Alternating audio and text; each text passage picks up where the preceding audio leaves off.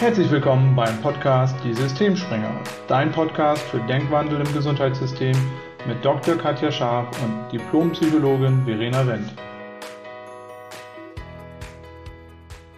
Ja, hallo und herzlich willkommen zu einer neuen Folge von Die Systemsprenger. Heute wieder mit einer persönlichen Folge. Und zwar werde ich gleich die Katja mal interviewen zu ihren Erfahrungen mit, ähm, ja, ich würde sagen, einer beginnenden Depression nach dem Tod ihres Vaters und wie sie damit umgegangen ist.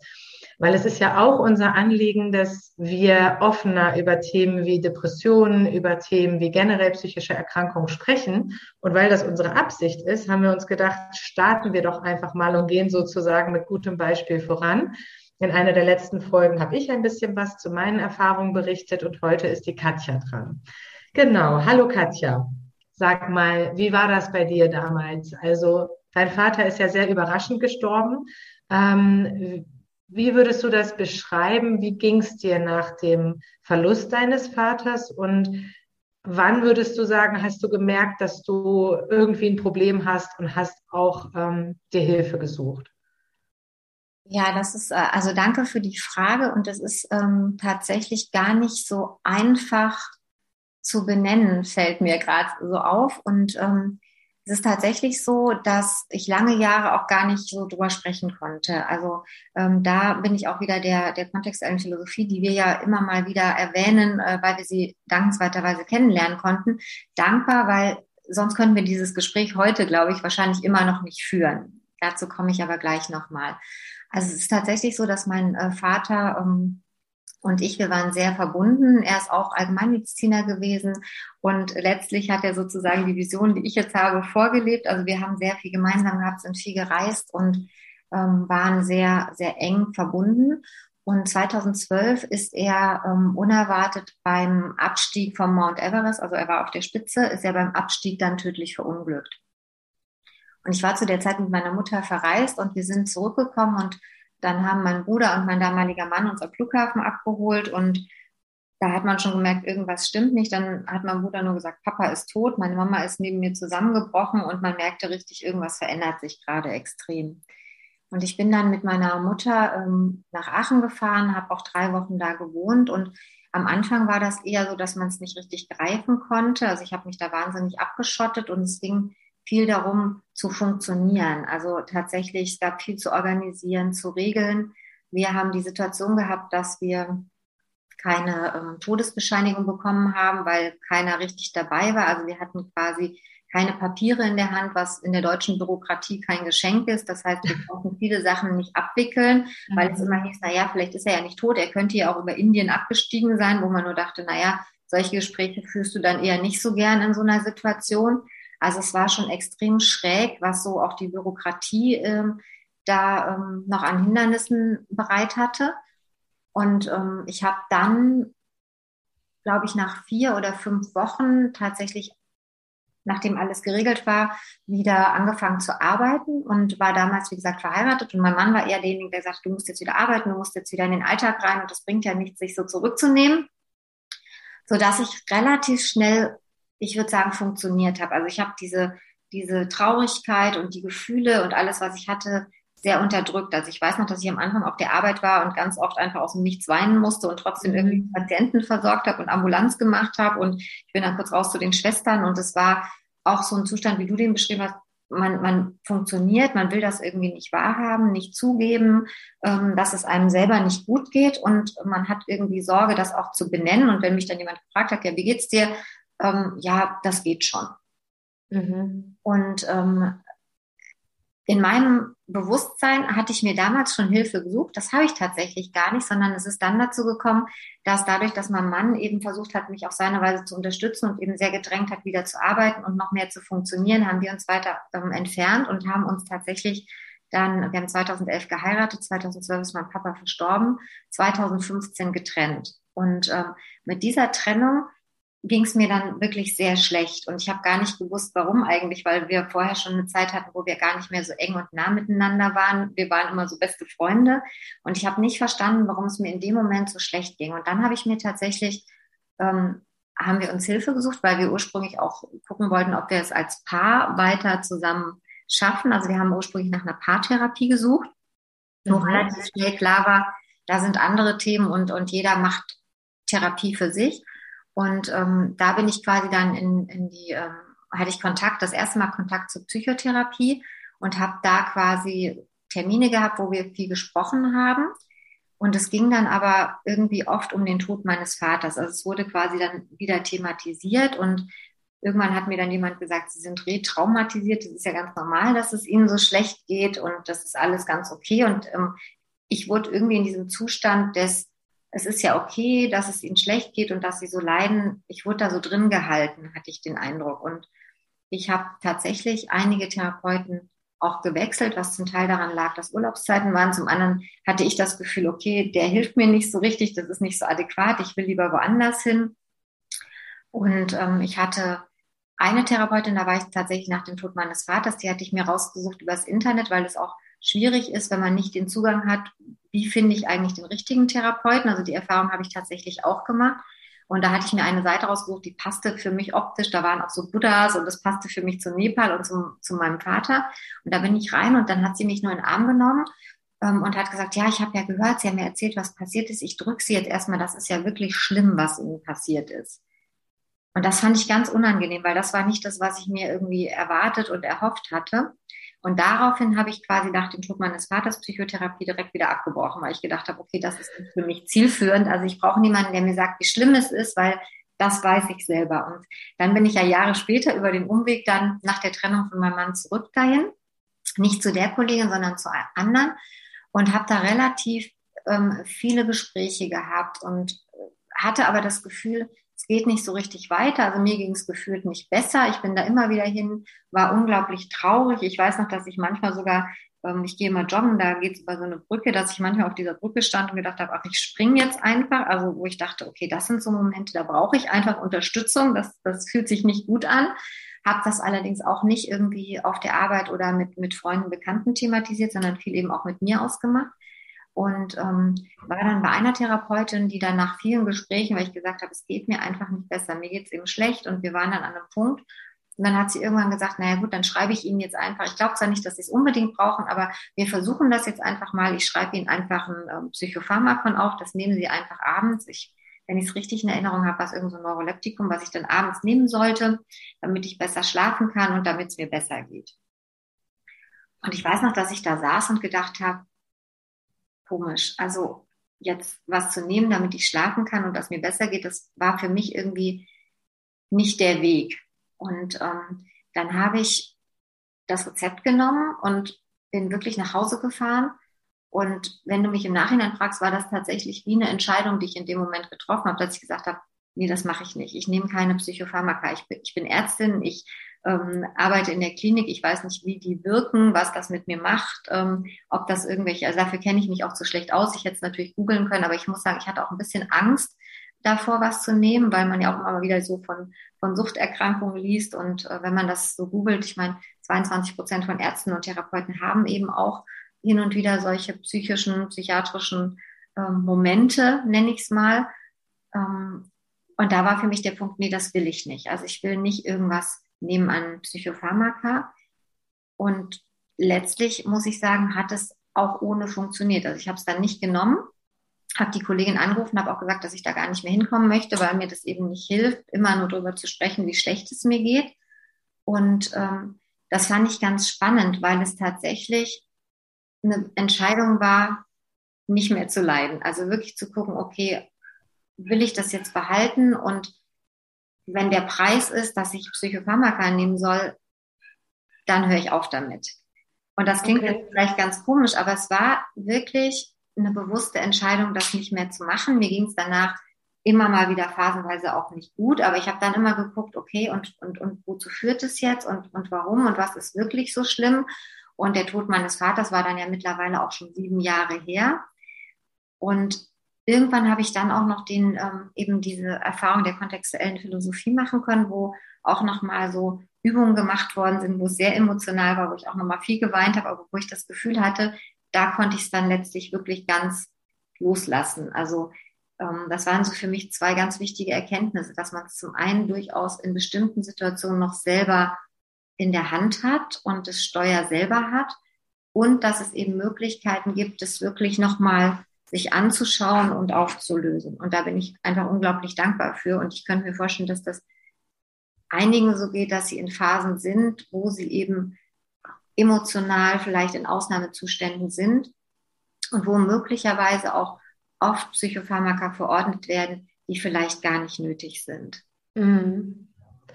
Ja, da komme ich gleich auch nochmal drauf zu sprechen, auf die Psychopharmaka. Also da bin ich ja auch nicht der Experte bei Psychotherapeuten, die ja auch nicht verschreiben dürfen. Ich kenne das nur aus meiner Ausbildung und kann da noch mal ein bisschen was zu sagen.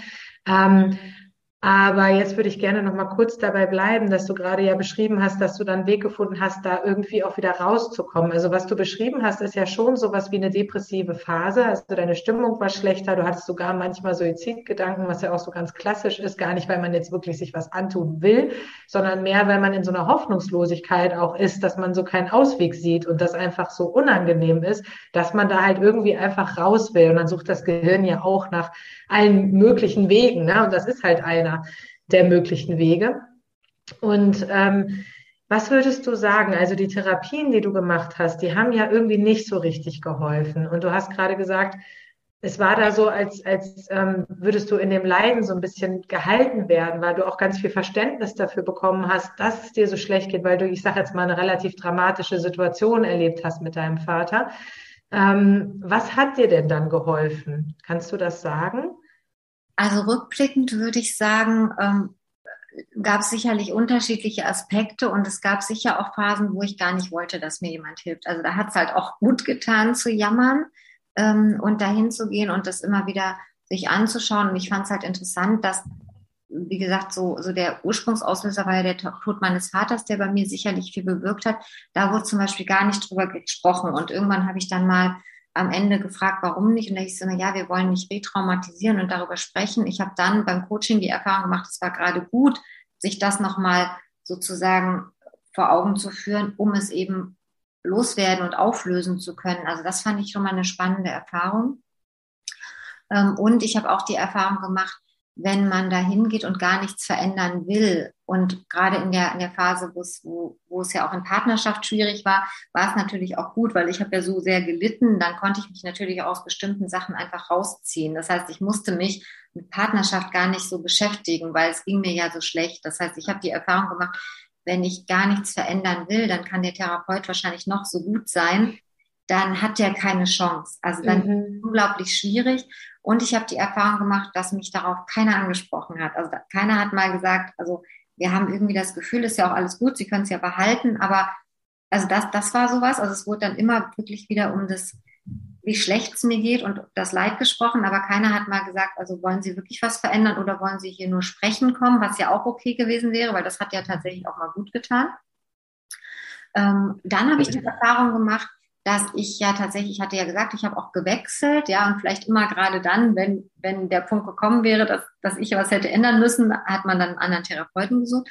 Keiner hat nachgefragt, ähm, warum ich dann Termine nicht wahrnehme. Fand ich auch spannend, weil ähm, ich so dachte, naja, klar, muss man nicht, nur gerade wenn man so mit ähm, psychischen, psychiatrischen Themen beschäftigt ist, kann ja auch tatsächlich immer was sein, gerade wenn jemand sagt, ich stand auf der Brücke und wollte springen, dass irgendwas passiert ist. Also es war dann wirklich so, ähm, was aber auch gut ist, dass man eben als Patient wirklich selbst verantwortlich ist für sein Tun. Also im Nachhinein muss ich sagen, kann ich es nachvollziehen. Und deine Frage, was hat mir dann geholfen? Ich glaube, was mir wirklich geholfen hat, ist eine bewusste Entscheidung zu treffen. Also in dem Moment, wo eben eine Option im Raum stand, die für mich nicht in Frage kam, nämlich jetzt Psychopharmaka zu nehmen und wo man einfach nicht weiß, was machen die mit Bewusstsein, wie wirken die sich aus, ähm, dann zu sagen, die nehme ich nicht. Wenn ich die nicht nehme, war mir aber auch klar, kann ich da schlecht weiter hingehen, weil das wäre irgendwie schräg gewesen, also den Rat nicht anzunehmen und trotzdem weiter dahin zu gehen. Und ich würde sagen, es war letztlich dann eine Entscheidung, nicht mehr zu leiden. Also wirklich zu sagen, es reicht jetzt. Ähm, und was ich gemacht habe, ich habe dann tatsächlich angefangen, mit Freunden zu sprechen, also einfach auch zu sagen, wie es mir ging und zu sagen, dass es mir vielleicht auch leid tut, wenn es wenn ich zwischendurch einfach komisch war. Und ich habe auch angefangen, wieder viel Sport zu machen und habe gemerkt, dass mir das gut tut, einfach so körperliche Aktivität. Ähm, und ich habe tatsächlich ähm, meinen Job in der Klinik gekündigt. Also ich habe die Sachen, die ich ähm, gemacht habe, in denen ich funktioniert habe, von denen ich aber wusste, ich will die eigentlich nicht machen und wo es natürlich auch funktional war, dass es mir so schlecht ging, weil da konnte ich immer sagen, ich kann ja nicht, weil ich muss das ja weitermachen. Ähm, das habe ich gemacht. Ich bin aus dem Job raus und habe ganz aktiv nochmal neu gewählt, wie mein Leben sein soll, wenn man das so will. Also ich habe tatsächlich wusste nicht, ähm, was ich mache. Ich habe ohne, ohne Perspektive gekündigt und habe aber aufgehört, quasi im Außen was zu suchen, warum es mir so schlecht geht, sondern habe das bewusst verändert. Und ich würde sagen, das war das, ähm, ja, was mir, was mich da wirklich am weitesten gebracht hat, weil ich dann einfach wieder ein neues Ziel, eine neue Vision hatte. Und ich glaube, das ist auch was, was, ähm, was mir gerade einfällt, was wahrscheinlich ein wichtiger Punkt ist. Wenn, wenn man ein Ziel hat, eine Absicht oder eine Vision, dann fällt es einem leichter, ähm, Sachen, die nicht funktionieren, loszulassen. Ansonsten, wenn ich nicht weiß, wo ich hin will, bleibe ich da drin. Und das ist so ein Punkt im Nachhinein betrachtet.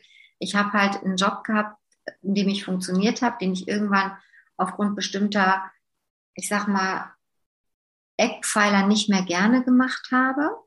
Ich habe mich da trotzdem, obwohl ich es nicht gerne gemacht habe, wahnsinnig aufgerieben. Also wir hatten irgendwann mal drüber gesprochen, ne, man muss zur Toilette, man geht trotzdem nicht, weil man hat irgendwie drei Patienten da sitzen, man trinkt nicht, weil das auch wieder super ist. Man kann dann ja auch wieder sagen, wie gestresst man ist, wie furchtbar alles ist und man hat auch wieder einen Grund zum Jammern.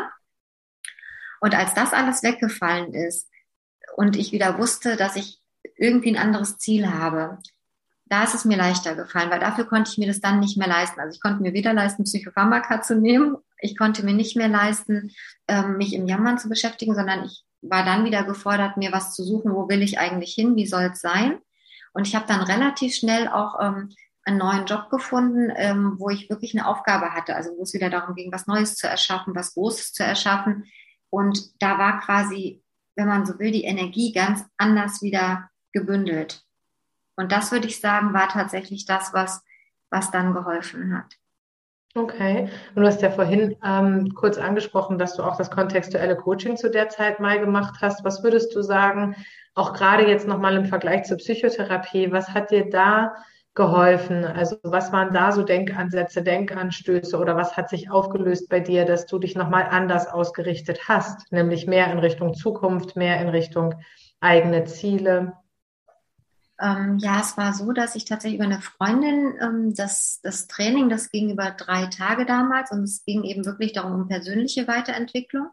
Und ähm, was ich dort gemerkt habe, ist, dass es eben schon funktional ist, Dinge, die, ähm, die eben nicht funktionieren, einfach anzusprechen. Also wirklich auch ne, das Tabuthema Tod meines Vaters, und es ging mir wahnsinnig schlecht, einfach damit vollständig zu sein, irgendwie zuzustimmen, dass es so ist und dass man das nicht verändern kann.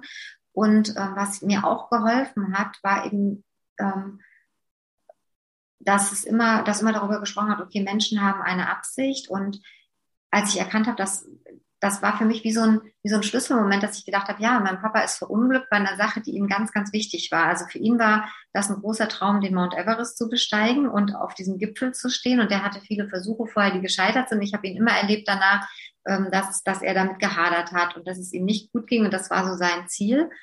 Und ähm, dann einfach zu gucken und sagen, ja, okay, und vielleicht hat sich seine Aufgabe erfüllt. Also er hat er war auf dem Berg, er wusste, seine Kinder sind versorgt, die sind, ähm, haben einen Job, die sind in Partnerschaft, äh, meine Mama ist abgesichert. Also das so zu sehen als sein Leben und ähm, quasi dann auch zu sehen, dass ich für mein Leben verantwortlich bin und dass ich auf das Leben von anderen nur begrenzt Einfluss habe, genauso wenig wie sie auf mein Leben Einfluss haben, weil mein Vater hätte sich für mich sicherlich nicht gewünscht, dass ich in eine schwere Depression verfalle und dass ich quasi ähm, mein Leben nicht mehr lebe und keine Freude mehr empfinde, sondern er hätte sich genau das Gegenteil gewünscht. Und das zu erkennen, das, und da habe ich gestern noch mit jemandem drüber gesprochen, wo es auch darum ging, wenn es meinem Partner oder meinen Kindern sehr schlecht geht, kann ich mir dann erlauben, dass es mir gut geht. Und ähm, das war für mich auch nochmal so ein Punkt. Meine Mama ging es lange noch wahnsinnig schlecht und ich habe dann gemerkt, dass ich auch ein schlechtes Gewissen hatte, wenn ich dann nicht mehr so trauere. Also weiß nicht, ob man das nachvollziehen kann, aber wirklich auch zu gucken, okay, und warum macht man das eigentlich? Was hängt da dahinter? Wofür behalte ich das? Weil von außen inhaltlich betrachtet hat es mich ja nicht weitergebracht. Also und das fand ich gut in der kontextuellen Philosophie, einfach nochmal andere Ansätze zu haben, sich damit zu versöhnen mit den Ereignissen der Vergangenheit, auch mit den Eltern. Also ich hatte auch wahnsinnig viele Vorwürfe an meiner Mama ähm, und die auch aufzulösen. Das war dann tatsächlich der Schlüssel, wieder Eigenverantwortung zu übernehmen. Ja, finde ich total spannend. Also, dass du das so beschreibst. Und ich kann das auch noch mal ähm, so bestätigen einfach aus aus meiner sowohl aus meinem persönlichen Werdegang als auch aus meiner Arbeit als Psychotherapeutin. Ähm, zum Beispiel dass du sagst was dir nicht geholfen hat in der Therapie war erstmal nur immer zumindest nicht dauerhaft sozusagen im Moment vielleicht mal eine gewisse Zeit aber nicht auf Dauer. So einfach immer wieder zu sagen was schwierig ist oder jetzt mal so ein bisschen provokant formuliert zu jammern ne? Irgendwie zu sagen ach mein Vater ist gestorben und das ist eben schwierig weil dies und das und dass, dass das aber in der Therapie einen großen Raum eingenommen hat und dass dir das nicht so weitergeholfen hat und schon gar nicht, als die Therapeutin dich in den Arm genommen hat und äh, ihre, ihre, ihre Anteilnahme, so wie ich es mal nenne, zum Ausdruck gebracht hat. Und ähm, das kann ich total gut verstehen. Zum einen, weil ich mal eine ganz ähnliche Erfahrung gemacht habe. Nicht ganz so extrem, aber ich hatte auch mal eine Erfahrung mit einer Therapeutin, die ich damals aufgesucht habe, ähm, als ich so Probleme mit meinem Vater hatte. Und die hat dann im Endeffekt so meine Meinung mitvertreten. Also die hat dann auch sowas gesagt wie, ja, dann, äh, was, dann war, ähm, dann war ihr Vater aber ja auch irgendwie so ein egoistischer Arsch, wo ich so dachte, ja, okay, aber das denke ich ja schon. Was hilft mir das denn jetzt? Weil mit der Denkweise komme ich immer nur in Konflikt mit ihm und habe immer nur Streit mit ihm. Das löst ja nichts. Und ich glaube, ähm, das würde ich jetzt gerne mal an der Stelle für alle Psychotherapeuten dazu sagen, die dazuhören. Es gibt auch noch eine andere Möglichkeit, mit Menschen zu sprechen, die so festhängen ähm, in Vorwürfen oder auch ähm, einfach, ja, mit Ergebnissen in ihrem Leben, die ihnen nicht gefallen. Und ähm, viele haben, glaube ich, Angst davor, dass das unempathisch ist. Sie wollen unbedingt empathisch sein. Und empathisch sein ist auch total wichtig, damit der Patient sich verstanden fühlt.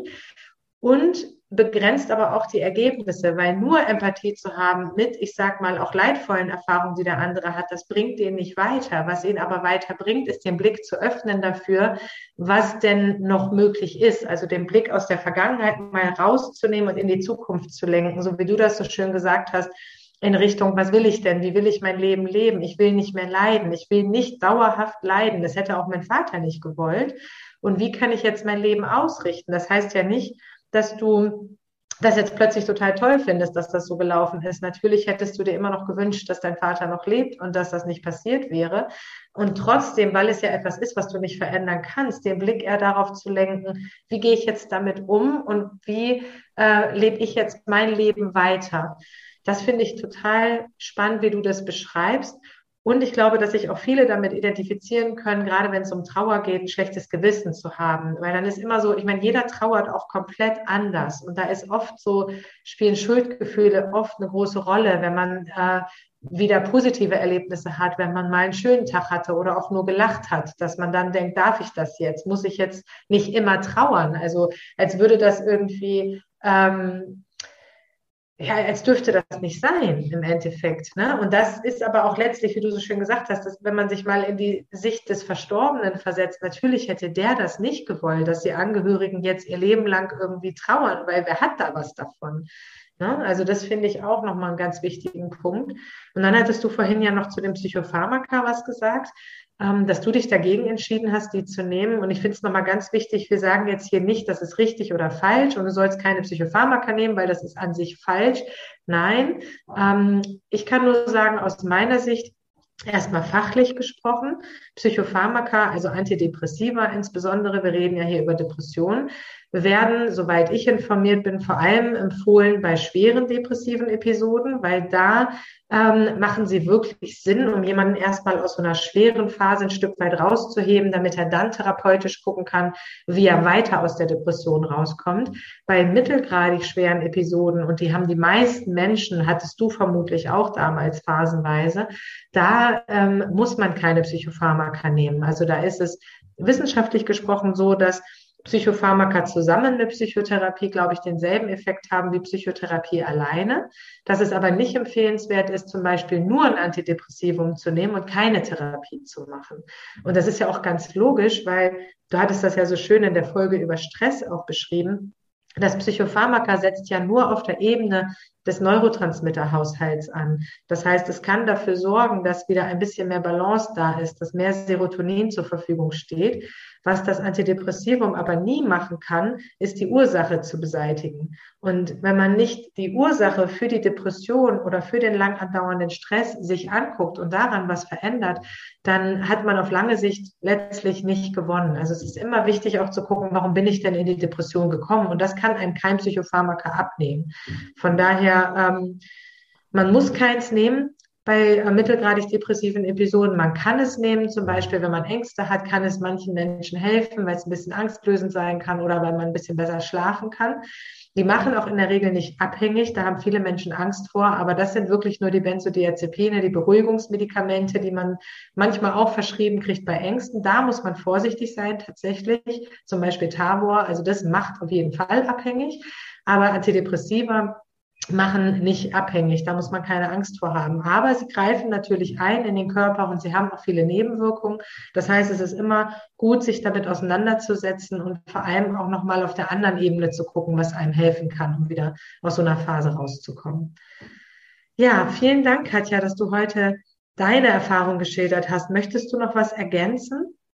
Ähm, nee, danke, Verena. Aber ich würde tatsächlich ähm, auch den Aufruf machen, wenn jemand so Erfahrung gemacht hat, meldet euch gerne bei uns. Ähm, es ist einfach, glaube ich, wichtig, auch darüber zu sprechen und mal zu schauen, ja, warum geht's mir gerade so? Ähm, wie kann ich da raus? Welche Unterstützung hole ich mir tatsächlich? Und ich habe die Erfahrung gemacht eben, dass äh, wir viel stärker sind, als, als wir glauben. Also, dass wir vieles auch mit ähm, einer, ich sag mal, initial Unterstützung schaffen können. Also das hat mir wieder gezeigt, dass wir wie viel powervoller, machtvoller sind, als wir so denken. Wir sind dann nicht die Opfer, sondern wir können das selber steuern.